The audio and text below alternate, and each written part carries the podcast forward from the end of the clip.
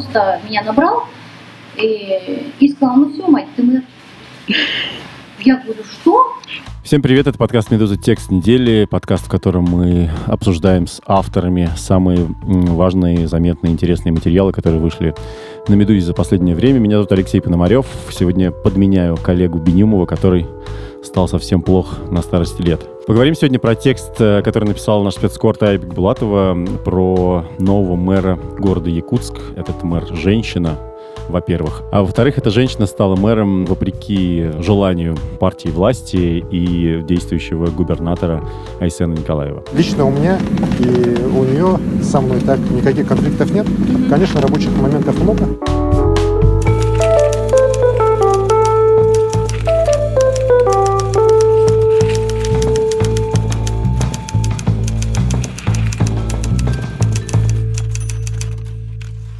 Тая, привет. Привет. Мне посчастливилось побывать в Якутии за 4 года до тебя, в 2014 году. Тогда действующим губернатором Якутии был Егор Борисов, а мэром Якутска был Айсен Николаев, который нынче губернатор. А что делала Сардана, откуда она пришла в политику? Расскажи немножко про нее. Ну, она пришла на нынешнюю должность довольно неожиданно для всех, но до этого у нее был опыт работы на госслужбе. Она работала в мэрии в 90-х еще, потом а, занималась немножко СМИ, немножко работала в бизнесе. Потом она пять или шесть лет э, проработала заместителем э, мэра, собственно говоря, в 2012 году, когда пришел Айсен, избрался, она перестала быть замом, она объясняла это тем, что в этот период вышла замуж за коллегу, а, другого заместителя мэра, и поэтому решила уйти из мэрии. Вот. Потом она работала в аэропорту Якутска, возглавлял там небольшую коммерческую структуру.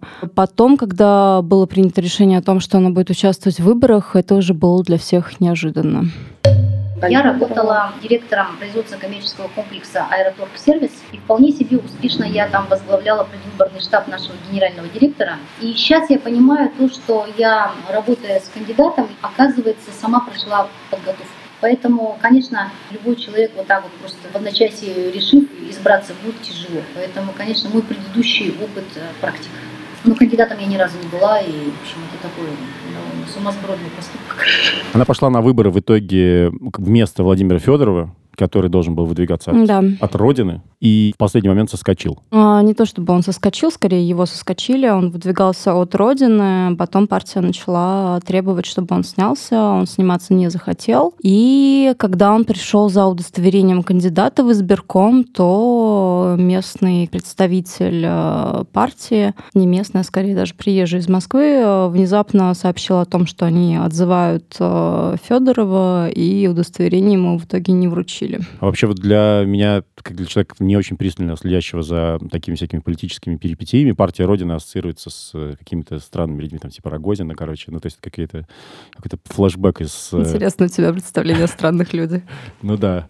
А насколько вообще связаны эти региональные отделения с, с московской Родиной или, с, не знаю, с центральной? Как это вообще все? Ну, по-разному на самом деле, но часто это скорее франшиза, чем какое-то там реальное представительство партии. Ну, это, ну, это как бы оппозиционная партия или она просто еще одна там около кремлевская партия? Ну, это зависит от человека, который от нее выдвигается. чаще всего это как минимум а, альтернативная партия, скажем так. То есть э, такие небольшие партии в регионах часто используются для выдвижения а, местных сильных персон, которые, тем не менее, по каким-то причинам не связаны с Единой Россией, не хотят от нее выдвигаться. Я понимала и понимаю, что хотим мы этого или нет, Единая Россия уже встроена в структуру государственной власти. Я немножко вывалилась из а, принятого вообще какого-то строя и порядка, и что я должна сделать все, чтобы Якутск от этого не пострадал. Меня больше интересовало мнение горожан, которые во время предвыборной кампании мне говорили, не допусти конфликта с республиканскими властями. Вы сомневались, когда принимали решение а, войти в сторонники Единой России? Да. Но в партию вы не собираетесь, так понимаю? Нет, я никогда ни в какой партии не состояла, и надеюсь, так оно и останется. Я сказала, что нет, ребята, я ни в какую партию вступать не буду. Правильно ли я понимаю, что Федоров считался достаточно сильным и независимым как кандидатом, и именно поэтому ему не дали пройти? Ну, то есть, по крайней мере, это явно не понравилось Айсену Николаеву из «Единой России». Ну, тут мы никого не можем обвинять, но понятное дело, что у него были бы высокие шансы на борьбу за первое место. И понятное дело, что это, вероятно, учитывалось при принятии этого решения. И то есть получается, что Сардану Авксентьеву как бы немножко заранее зарегистрировали таким техническим кандидатом на подстраховку, правильно? А, да, буквально за несколько дней до этого заседания избиркома, когда Федоров уже понял, что его либо снимут, либо заставят сняться, он решил подстраховаться и попросил Сардану зарегистрироваться кандидатом. У нее совершенно не возникло никаких проблем с этим, потому что никто к ней э, не отнесся серьезно, никто не ожидал, что у нее такой потенциал. При этом по плану должен был стать э, мэром Якутска Александр Савинов, тоже из «Единой России», такой уже, я так понимаю, достаточно пожилой человек. Твой текст начинается с того, что Федоров звонит Сардане и говорит, ну все, мать, ты мэр. Это причем как бы происходит за некоторое время до выборов. То есть они... Да, за пять недель примерно. Явно рассчитывали на то, что им удастся убрать Савинова совместными усилиями. А, ну, не убрать, он должен был избраться на тот момент. А, ну, Федоров довольно такой уверенный в себе человек, и у него есть причины быть таким, у него как бы достаточно ресурсов на региональном уровне, и сам он по себе такой харизматик. То есть, понятное дело, что он шел на победу сам и решил, что если это не получится у него, то это должно получиться у Сардана с его помощью. Ну да, их э, воспринимали ведь как э, такой прям тандем, как во время этой избирательной кампании называли Малдер и Скали, потому что он действительно немножко похож на Дэвида Духовны, Владимир Федоров. Вот. И при этом, насколько я понял, э, предвыборная агитация осуществлялась э, прям по, в лучших традициях Алексея Навального, то есть они ездили типа в каждый двор и разговаривали напрямую с, э, с людьми. О том, что я, судя по всему, получу поддержку, я поняла где-то неделю за две до выборов. Потому что изменился, во-первых, ход встреч. Мне же не предоставляли залов, мне не предоставляли каких-то помещений специальных, да, не собирали аудиторию. Это было во дворах, это было в подъездах, в небольших трудовых коллективах, где люди проявляли самостоятельность и приглашали. Поэтому это всегда были такие настоящие встречи. Пусть это будет там 5 человек, пусть это будет 6 человек, но это всегда чувствуется. Потом какой-то последний момент появилась какая-то дикая востребованность, когда все просили подойти на встречу. И тогда я поняла, что какой-то наступил перелом. Ты удивишься, Алексей, но эти методы не были придуманы Алексеем Навальным, они были придуманы примерно за 20 лет до него.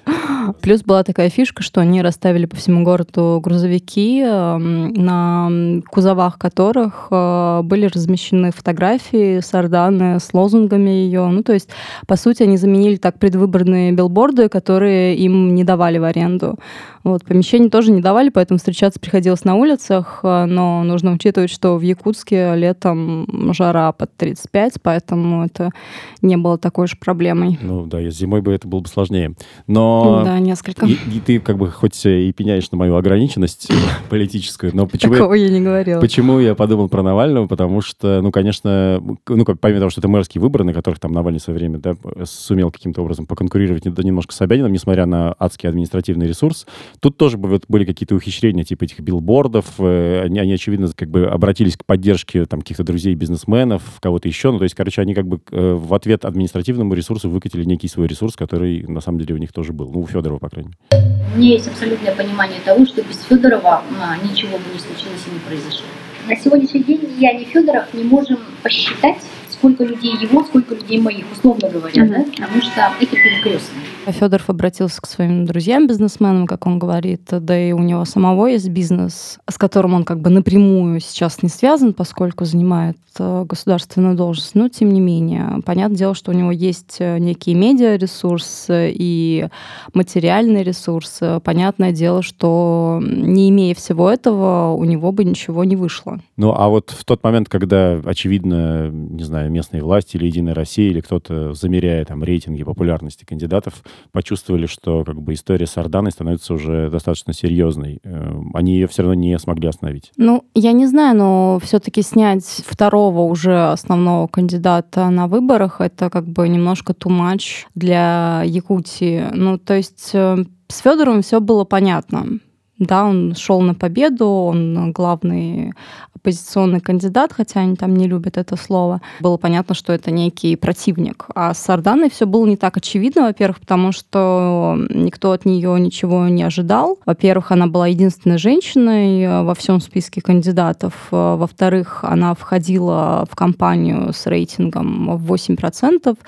8% готовности э, за меня проголосовать, если бы выборы состоялись в ближайшее воскресенье. Ну вот на входе, лежа на диване, условно говоря, 8% за счет того, что я женщина, что я другая, и эм, очевидно было, что все просто рассчитывали, что эта кампания пройдет достаточно консервативно, и Савинов э, победит. То есть я не думаю, что они всерьез в какой-то момент поняли, что Сардана побеждает. То есть она сама это поняла в какой-то момент, а вот власть, видимо, нет. Ну, она, в частности, поняла это еще из того, что настроение немножко жителей Якутска поменялось, да, то есть они начали просто давать ей уже поручение, что она может для них сделать, уже будучи мэром. Да, то есть они начали на нее смотреть уже с точки зрения своей пользы, свои выгоды, что от не, они от нее могут получить.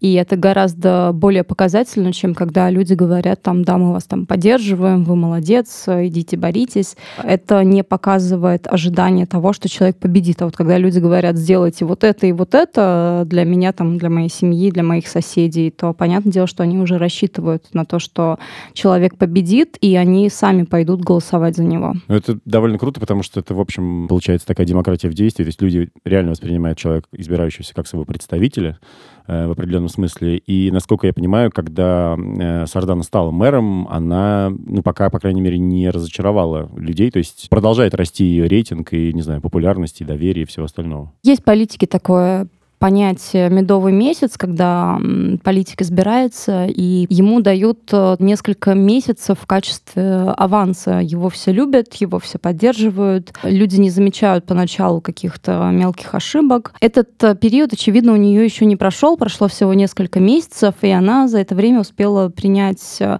несколько решений, которые сделали ее популярной не только в Якутии, но и по всей стране. Да, вот эти все решения про увольнение чиновника, который там, пытался устроить банкет на миллион рублей, а, продажа дорогих э, внедорожников, э, какие-то сокращения расходов командировочных и так далее. Такие немножко популистские решения, которые, естественно, поднимают рейтинг. У Авксентьевой даже появился личный хэштег, посвященный ей на ресурсе Пикабу, который, казалось бы, я так понимаю, что она сама не знала о его существовании до определенного момента. Но... Да. И она сама это понимает, что этот период пройдет, и ей придется принимать не непопулярные решения, проводить непопулярные реформы.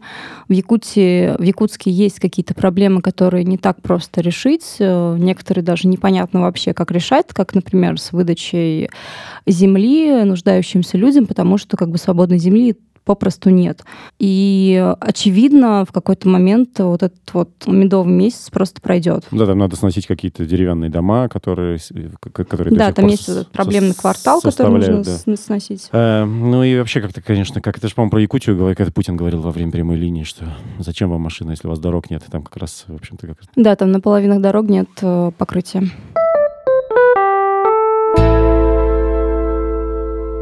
Владимир Федоров, благодаря которому во многом Сардан стала мэром, какую позицию сейчас занимает? Он работает в ее команде, насколько я понимаю. Да, он работает первым вице-мэром, отвечает за очень большой кусок э, полномочий, э, по сути, за все хозяйство городское. И, насколько я понимаю, у них там, ну, как бы установлен некий такой, не знаю, как статус-кво, ну, какое-то такое, типа, равновесие, когда они оба говорят, что их все устраивает, э, что вот мы команда, мы все работаем вместе, никакой конкуренции, мы не будем друг друга друга там никак, пытаться там, не знаю, подсидеть.